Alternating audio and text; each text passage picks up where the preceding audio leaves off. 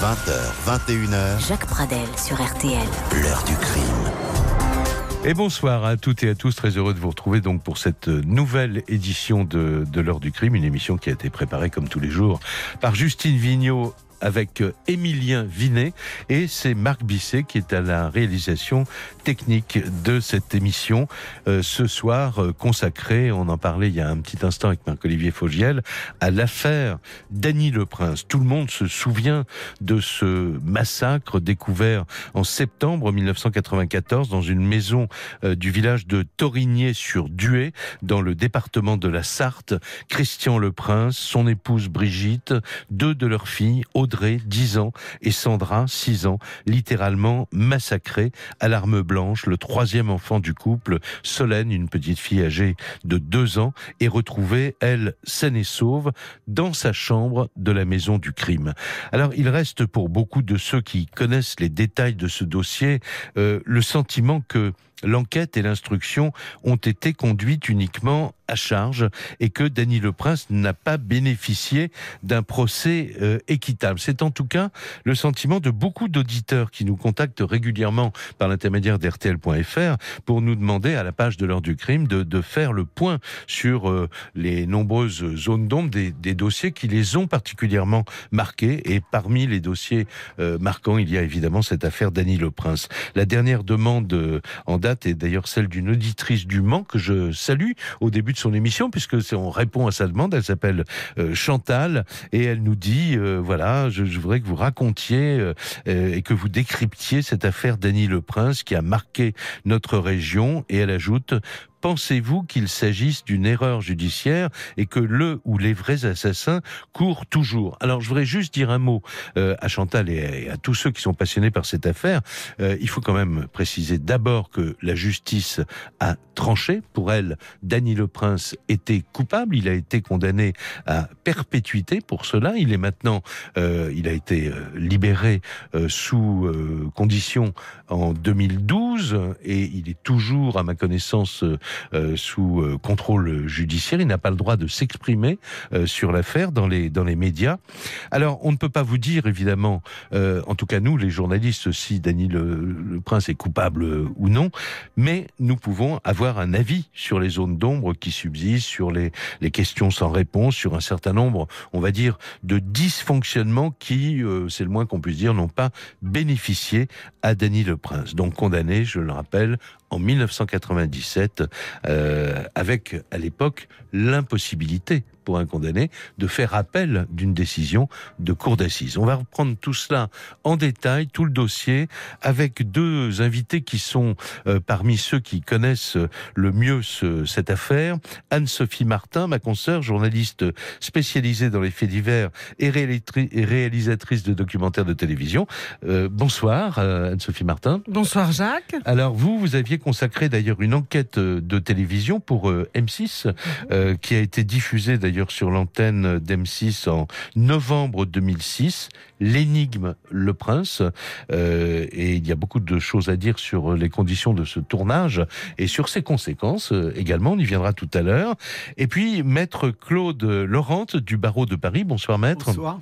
Merci d'avoir accepté notre invitation. Vous avez été l'avocat de Dany Le Prince pendant un an, mais vous êtes beaucoup occupé de cette affaire. C'est maître Yves Baudelot euh, qui assure sa défense euh, euh, par la suite et, et, encore, je crois, aujourd'hui.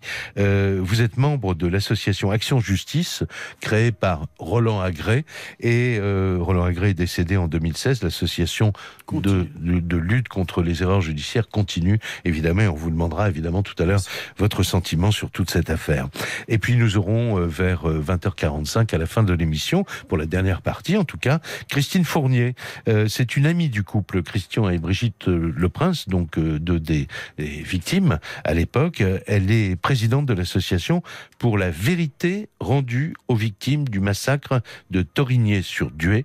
Elle est également membre de l'association Action Justice et nous verrons euh, avec elle euh, ce qu'elle de l'état du dossier aujourd'hui en 2018. On retrouve mes invités dans un petit instant, mais d'abord, je vous raconte très rapidement comment tout a commencé en ce matin du 5 septembre 1994 dans ce petit village de la Sarthe.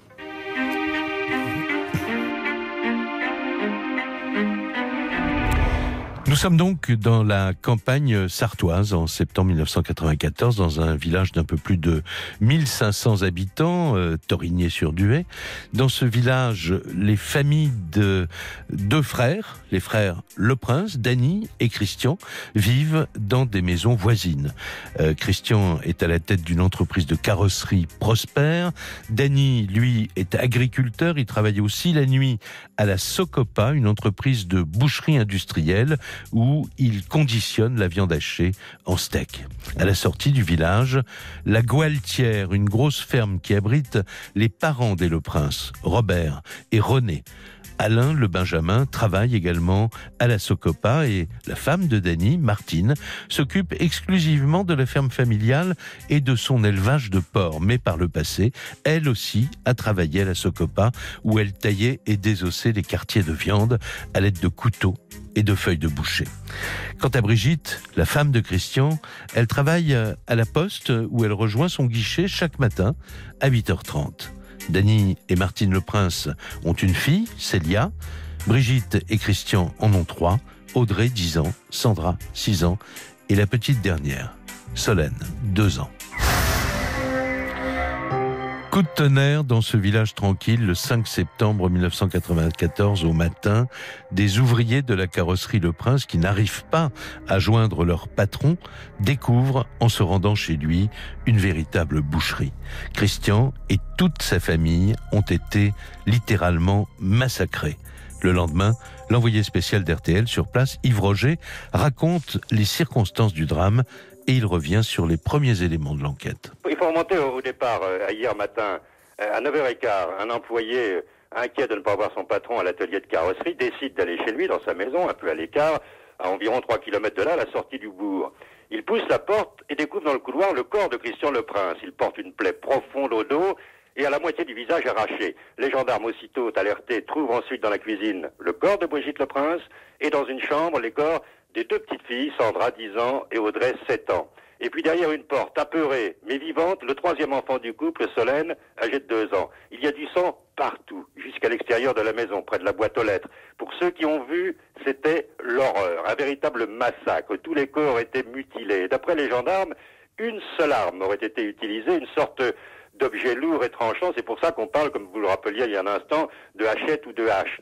L'heure du crime se situe en effet entre 20h et 22 heures dimanche soir, car si les enfants étaient en pyjama, les parents étaient encore habillés. Il n'était donc pas très tard.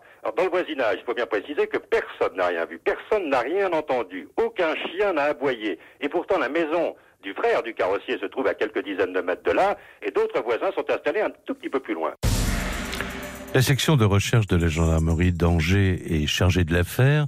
Le chef d'enquête, le capitaine Roger Lambert, assisté des gendarmes de Conneret, la ville voisine, et du Mans également, abandonne très vite la piste du rôdeur. Les enquêteurs découvrent en effet plusieurs couteaux utilisés par le ou les bourreaux des victimes. L'un en inox, la lame cassée est retrouvée sur les lieux du drame. Un second couteau est retrouvé dans un tiroir de Martine, la femme de Danny, mais on cherche encore l'arme principale. Les enquêteurs pensent donc, euh, comme il vient d'être dit, à un hachoir, ce qu'on appelle une feuille de boucher, qui sera finalement retrouvée dans des circonstances sur lesquelles nous reviendrons tout à l'heure. Le 12 septembre, coup de théâtre on apprend que Denis le Prince a craqué. À la 46e heure de sa garde à vue, il a avoué le massacre. Il est inculpé aussitôt par la juge d'instruction, Céline Brunetière, qui le met en détention provisoire. Question. Un seul homme a-t-il pu commettre seul ce massacre en 40 minutes? À qui appartient le bouton retrouvé à côté du corps de Sandra qu'on ne peut attribuer à aucune des victimes? À quoi correspondent les empreintes sanglantes de chaussures féminines relevées sur la scène du crime, ainsi qu'une autre empreinte de chaussure de marque Doc Martens, masculine celle-là, et d'une pointure qui n'est pas celle de Danny le Prince, à qui attribuer les deux ADN masculins relevés sur le manche d'un des couteaux et la touffe de cheveux qu'une des petites victimes serrait encore dans une de ses mains. À qui appartient-elle? Voilà, c'était pour se replonger dans l'ambiance de cette époque avec toutes les questions que les enquêteurs vont avoir à résoudre. certaines de ces questions auront une réponse, d'autres seront très fortement contestées par la suite, à la fois par Danny Le Prince et également par ses avocats. Nous y revenons dans un instant après une première pause. On retrouvera nos invités. 20h21h, l'heure du crime. Jacques Pradel sur RTL.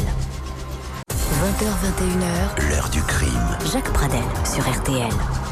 Les invités de l'heure du crime ce soir pour cette émission consacrée à l'affaire Denis Le Prince, Anne-Sophie Martin, les journalistes spécialistes de faits divers, réalisatrice de documentaires. On le disait tout à l'heure, elle a tourné à l'époque euh, de l'affaire un, film qui a été diffusé en 2006 hein, pour euh, euh, pour M6. C'était une enquête commandée par M6, l'énigme Denis Le Prince et maître Claude Laurent du barreau de Paris, qui était d'une part l'avocat de Denis Le Prince pendant un an, mais qui a continué à s'occuper de l'affaire à travers l'association Action Justice à laquelle il appartient, euh, comme d'autres avocats d'ailleurs, et toujours euh, aujourd'hui malgré la disparition de Roland Agré. Alors, euh, Anne-Sophie Martin, là, on rappelait très rapidement les circonstances. C'est un coup de massue qui tombe dans ce petit village tranquille. il va y avoir évidemment les, les... Alors, je voudrais dire, moi, mon sentiment, c'est que l'enquête de la gendarmerie n'a pas été bâclée. On a dit que cette enquête avait été mal faite, mais à mon avis, on se trompe. Euh, mais en revanche, que l'instruction ait pu être chaotique ou que euh, un certain nombre d'éléments euh, n'ont été recherchés que à charge, ça c'est autre chose. Quel est votre sentiment sur tout cela? Alors moi, mon sentiment, c'est que on tombe là sur une affaire qui part assez mal dès le début. Elle part mal parce que euh, vous avez euh, des constatations qui sont assez problématiques quand même, puisque effectivement il y a des éléments qui sont un peu douteux sur la scène de crime elle-même, et ces éléments-là, ils vont pas du tout être exploités pendant l'instruction. vous parliez des ADN, il y a les traces de pas, c'est quand même un bouton qui aura disparu, qui aura disparu quand on s'y intéressera. Voilà, hein. donc il y a des éléments, il y a une certaine confusion au début d'enquête. C'est pour ça qu'on a dit que avant mhm. d'être mené à charge, il y avait un problème, notamment de, de, de, gel de la scène de crime, de préservation, etc. des, lieux. Euh, alors, ce qui se passe aussi, c'est que les médias arrivent, c'est un déferlement médiatique. Alors tout le monde est stocké en haut de cette petite route qui mène à ces deux maisons qui sont les, les maisons des frères c'est des terrains qui ont été donnés par les parents, hein, et ils se sont installés vraiment à 15 mètres l'un de l'autre, deux petits pavillons, etc. Et tout ça est bloqué, et les journalistes courent toute la région pour savoir des choses, essayer de trouver des témoins, etc. Sauf qu'il n'y a pas de témoins. Sauf qu'il n'y a aucun témoin. Donc il n'y a personne sur qui s'appuyer pour avoir un morceau de vérité. Un, Mais il y a des rumeurs, on raconte il y a des rumeurs. Il y a de la jalousie entre les frères, qu'il y en a un qui a réussi, l'autre pas, etc. Quoi. oui, et, alors il y a, il y a aussi, euh, si vous voulez, euh, euh, l'idée que Dany Le Prince travaille dans une boucherie, hein, vous l'avez dit, la Socopa, et que donc boucher égale, je sais tailler des corps et couper des carcasses. On a parlé du boucher de la Sarthe. Et voilà, hein. et donc on disait le boucher de la Sarthe. Et, on a découvert bien après, et ce n'était pas dans les journaux de l'époque, euh, qu'il s'occupait en fait de conditionner des steaks hachés. Et donc ça correspondait pas du tout à l'écarisseur ou etc. La vie de l'abattoir euh, un peu spectaculaire avec force, etc. Donc on a tout de suite habillé assez vite Daniel Le Prince du, du, rôle du possible auteur des faits. Alors ce que demandent les médias à leurs journalistes qui sont sur place, mais qui est euh, cet homme qui est dans le collimateur de la justice Il faut dire, mais ça on y reviendra très longuement tout à l'heure. Il est accusé assez rapidement par sa femme et par sa fille qui disent mais on a vu Danny euh, euh, massacrer son frère euh, à l'extérieur de la maison, hein, cela dit. Alors qui est cet homme? Écoutez un document RTL qui date du 10 septembre 1994, c'est cinq jours après le drame. on vient d'apprendre alors que Danny Le Prince venait d'être mis en examen pour quadruple meurtre et sur RTL, c'est Xavier Beneroso qui dresse le portrait du meurtrier présumé. Chaque matin, il partait aux abattoirs de la Socopa, à une vingtaine de kilomètres de Torigné. Chaque après-midi, il allait travailler dans les champs. Il aidait son épouse, Martine, qui élève une soixantaine de porcs à la ferme de Limbaudière.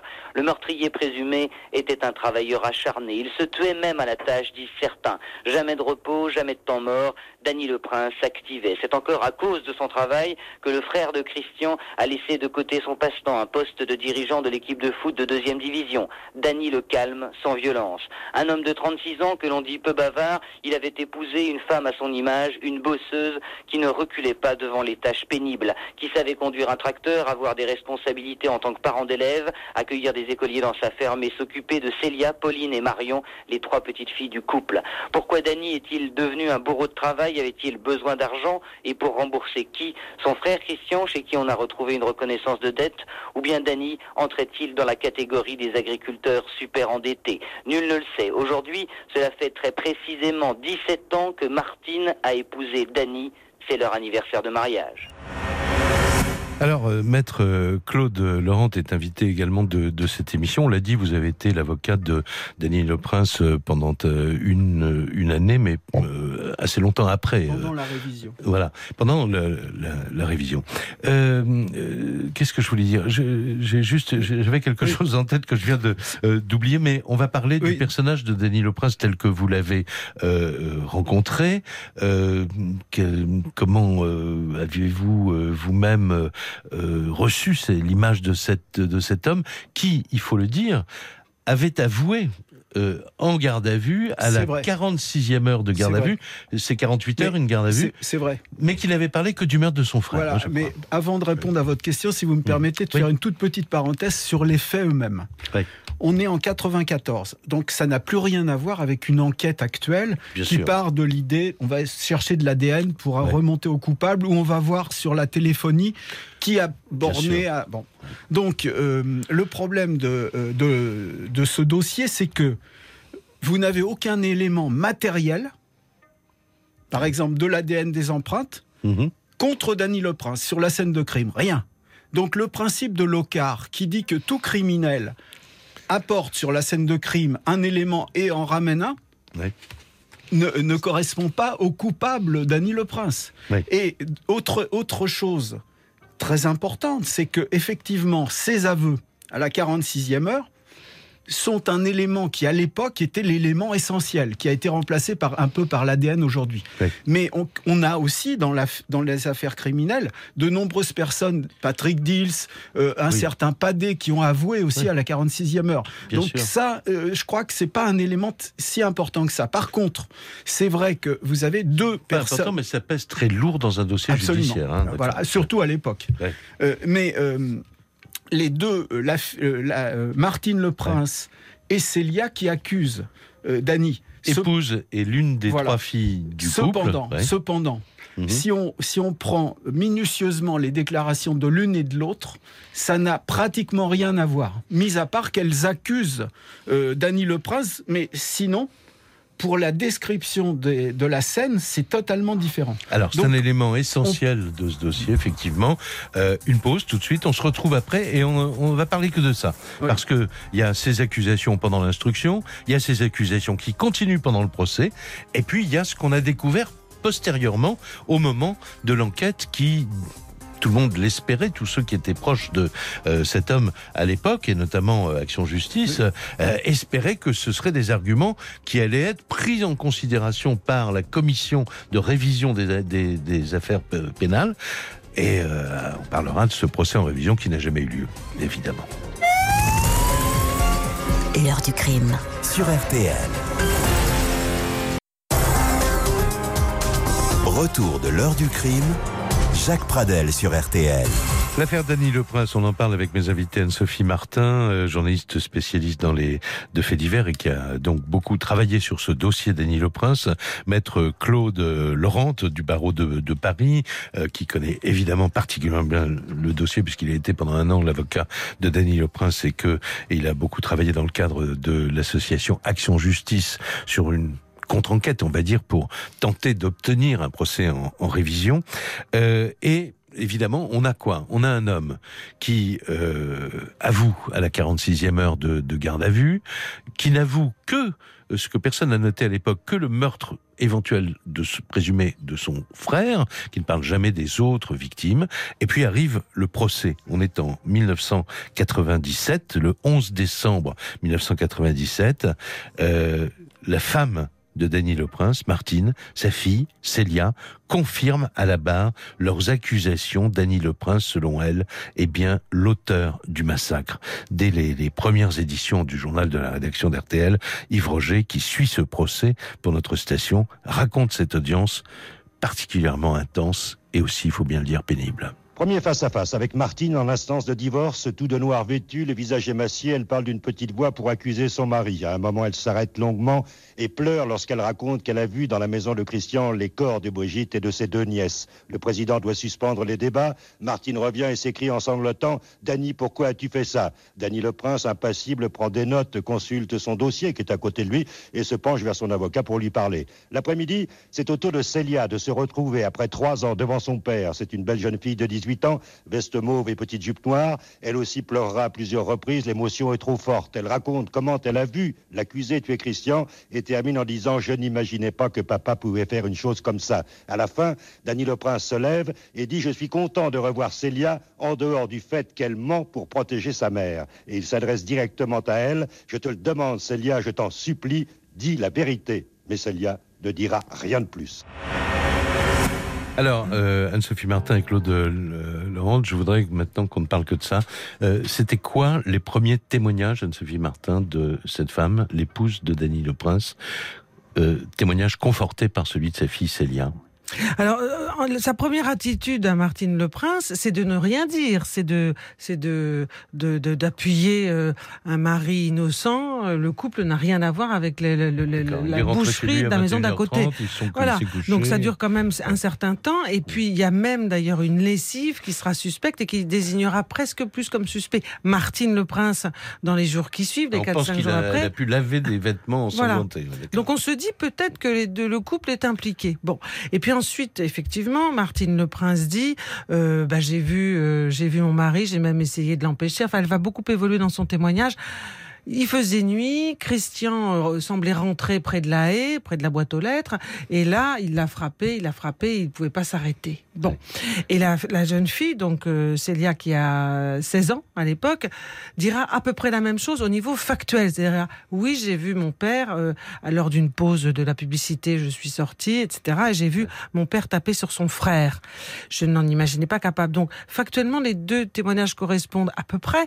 Sur les horaires, en revanche, il y aura discussion. Et puis après, si vous voulez, c'est tout le rôle de Martine Le Prince qui deviendra très très mystérieux, très bizarre, et l'évolution de son témoignage fera que à la fin, si vous voulez, c'est un couple qui va s'affronter. Mhm. C'est-à-dire que, en fait, euh, Dany accusera Martine qui accuse Dany. Donc, euh, en fait, ils vont se renvoyer la balle. Et au moment du procès, elle l'emportera. Mais moi, je me souviens en avoir discuté avec Jean-Louis Pelletier, un célèbre avocat mhm. euh, qui était le sien à l'époque du procès. Et lui, euh, il, penchait plutôt pour une, une, Martine avec un rôle dans cette affaire, plus ou moins clair. Alors, Claude Laurent, au procès, en tout cas, l'intime conviction des jurés est emportée par ces témoignages. Plus tard, puisque là, vous connaissez bien le dossier, cette femme qui a jamais dit qu'elle était rentrée dans la maison, on va dire qu'elle est rentrée dans la maison, c'est ça? Tout à fait. Et il y a tout ce qui tourne autour de cette petite fille de deux ans, Solène, retrouvée euh, vivante dans la maison. Martine Le Prince va finir par dire qu'elle est rentrée dans la maison, qu'elle a enjambé les corps et qu'elle a trouvé cette petite fille et qu'est-ce qu'elle raconte après? Alors, euh, oui, c'est vrai que c'est un élément deux ans après. Mais c'est après le euh, procès. et ça. a été, euh, elle a été obligée, puisque c'est la nourrice qui a expliqué à un moment donné que la petite, voyant la photo, tonton méchant, enfin, un épisode pathétique, parce que c'est impossible qu'une enfant de deux ans reconnaisse sur une photo. Donc, cet élément-là a fait que Martine Le Prince a dit, effectivement, ça me revient maintenant j'avais, euh, j'osais pas le dire ou j'avais oublié, mais je suis rentré dans la maison. Et euh, donc, rien que ça, on se demande pourquoi elle n'a pas été mise en examen à ce moment-là. Parce qu'elle ment. Mhm. Elle ment une première fois, une deuxième fois. un élément, si vous permettez que je fasse une petite parenthèse qui est très important, mhm. c'est le témoignage de Célia. Qu'est-ce qu'elle dit, Célia? Elle dit, juste avant que je vois euh, les deux hommes, dont mon père euh, brandissant un objet brillant, juste avant, et ça c'est très important dans son témoignage, j'entends dans la maison alors que d'habitude les fenêtres sont allumées, les fenêtres sont fermées, des cris d'enfants, des cris d'enfants. Et pendant que je vois cette scène abominable de l'un qui tape sur l'autre, mhm. j'entends des pas dans la maison. Donc ce qui veut dire que si on se fie à ce témoignage, il y avait deux auteurs. Et par la suite, l'enquête de la commission des révisions revient sur cet élément, le fait coïncider avec les éléments nouveaux.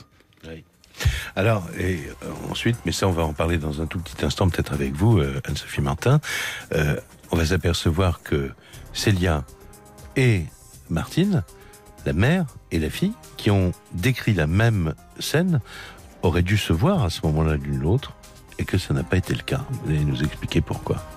20h, 21h, l'heure du crime. Jacques Pradel sur RTL. Retour de l'heure du crime, Jacques Pradel sur RTL. Alors le procès, évidemment, on le précisait tout à l'heure, en 1997, on ne peut pas faire appel d'une décision d'un procès en, cour d'assises. Le procès euh, va basculer euh, euh, vers la culpabilité de Denis Le Prince, et c'est sur la base notamment de ces témoignages terribles qu'on évoquait il y a un instant qu'il sera condamné à perpétuité par la cour d'assises de la Sarthe le 16 décembre 1997. C'est une condamnation qui est assortie d'une période de sûreté de 22 ans, comme racontait sur l'antenne ce jour-là Yves Roger, qui avait suivi tout le procès pour RTL. Dany Le Prince, si présent et bavard pendant son procès, n'a rien dit en entendant le verdict. L'accusé est donc condamné pour avoir tué son frère Christian, sa belle-sœur Brigitte et ses deux nièces Audrey et Sandra. Dans sa plaidoirie, son avocat Jean-Louis Pelletier a dit qu'on ne condamnait pas un homme sur des silences, des non-dits, des mensonges et des fantasmes, et il a essayé de démontrer qu'il y avait un inconnu dans la maison qui aurait laissé des traces de pas, mais les jurés ne l'ont pas suivi sur ce terrain. Pour l'avocat général, Dany Le Prince était un peu comme une centrale nucléaire mal entretenue et prête à exploser à tout moment. Cela dit, il reste encore pas mal de zones d'ombre dans cette affaire. Quel a été le rôle exact de sa femme, Martine, et surtout, quel est le mobile? On a bien parlé de jalousie et de problèmes financiers, mais est-ce suffisant pour expliquer une pareille sauvagerie?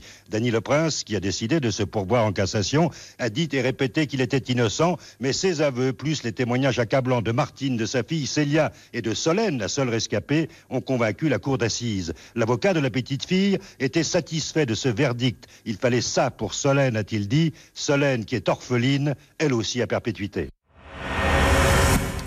Alors, euh, bien entendu, euh, Le Prince va rester en prison très longtemps et Claude Laurent, euh, il est peut-être maintenant temps de nous expliquer cette démarche donc auprès de la commission. Vous nous expliquez comment ça fonctionne. Il y a, il une commission de, révision des condamnations pénales et en fonction de l'avis de cette commission, la Cour de révision est invitée à prendre une décision qui ne peut ne pas être la même que celle de la, de la commission, c'est ça? Oui, à l'époque, la, loi a changé en 2014 suite à l'affaire Le Prince. On peut, on peut, on peut penser ah. que l'affaire Le Prince a joué un rôle très important puisque la présidente de la commission des révisions était totalement en désaccord avec le fait que l'affaire n'a pas été renvoyée aux assises et qu'il n'y a pas eu de révision.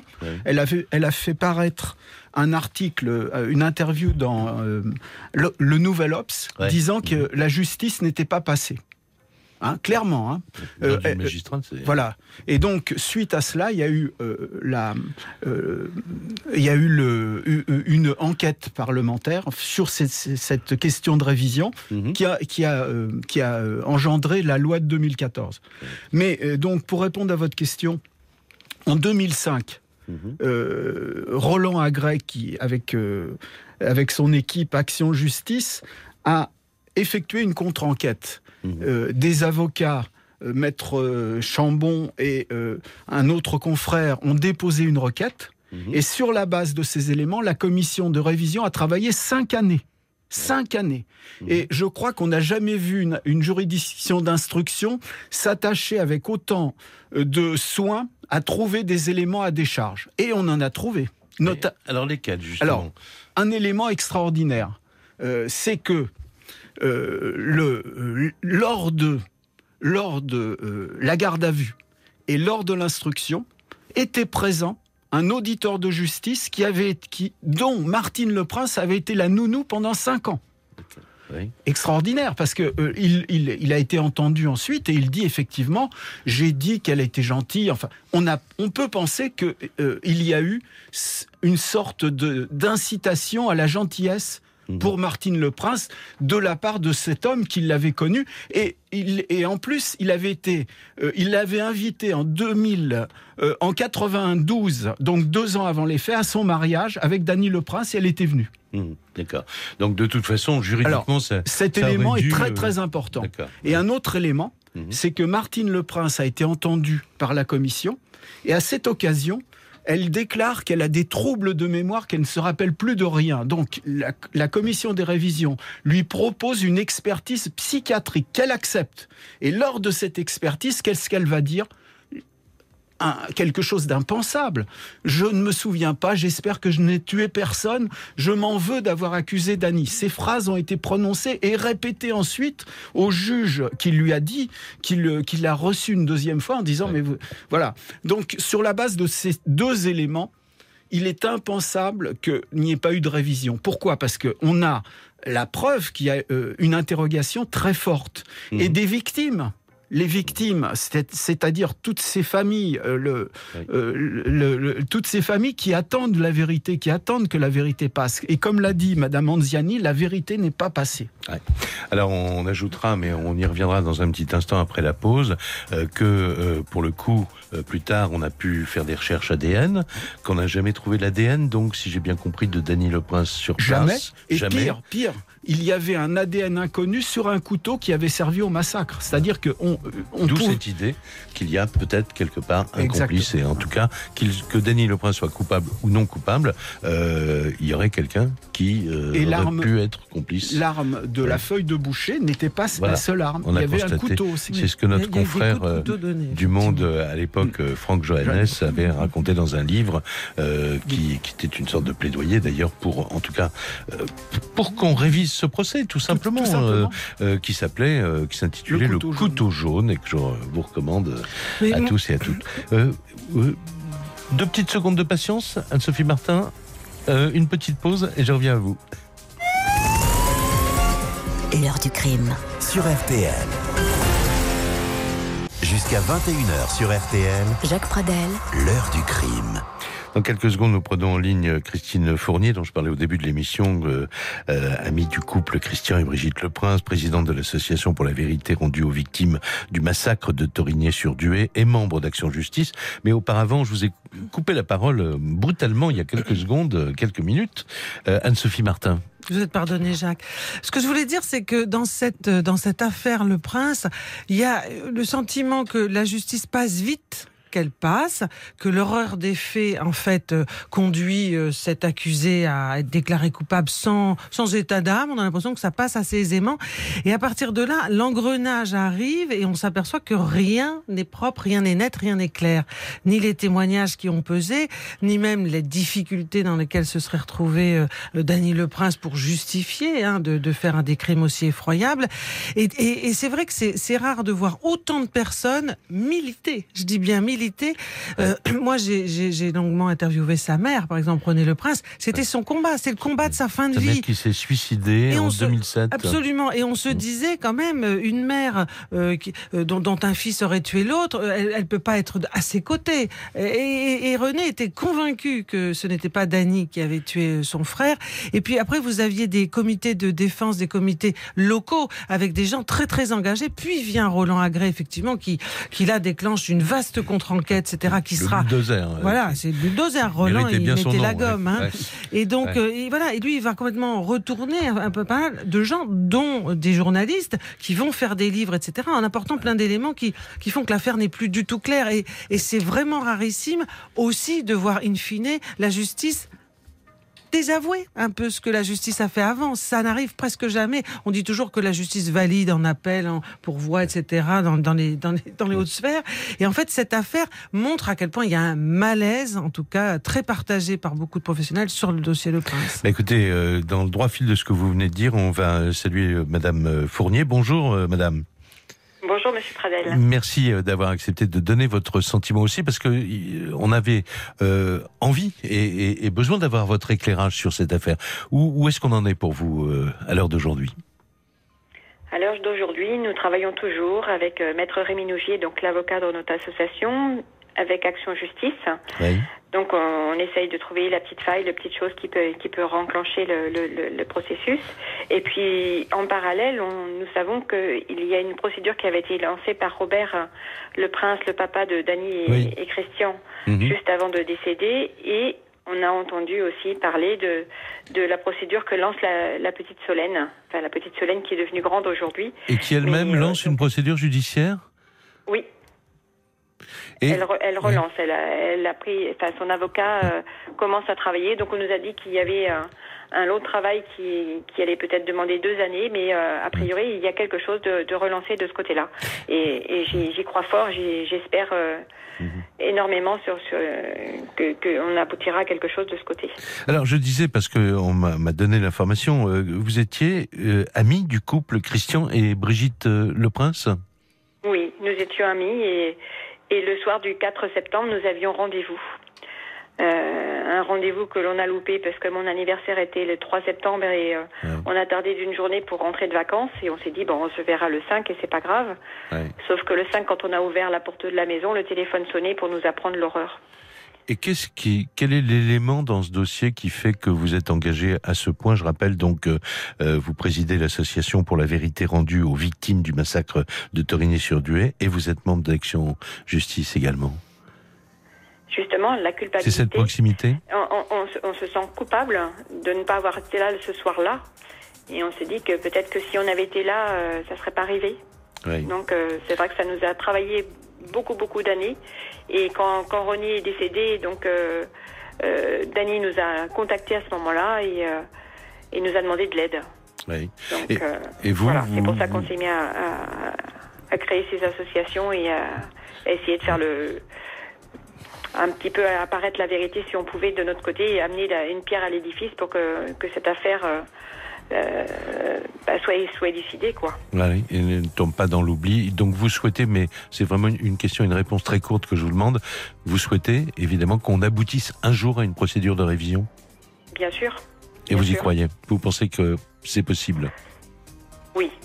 Honnêtement, oui. le travail de, de Madame Anzani était vraiment phénoménal. Mhm. C'est vrai que ce jour-là, on y croyait fort, fort. Euh, bon, il y, a eu une grande déception, mais euh, on espère qu'un jour, oui, on reparte sur une révision, bien sûr. Je vous remercie beaucoup. Ce sera le dernier mot de cette émission. Merci Anne-Sophie Martin. Merci, merci euh, Maître Claude Laurent. Euh, et voilà, donc j'espère qu'on a répondu aux interrogations de notre auditrice dont je parlais au tout début de l'émission, Chantal.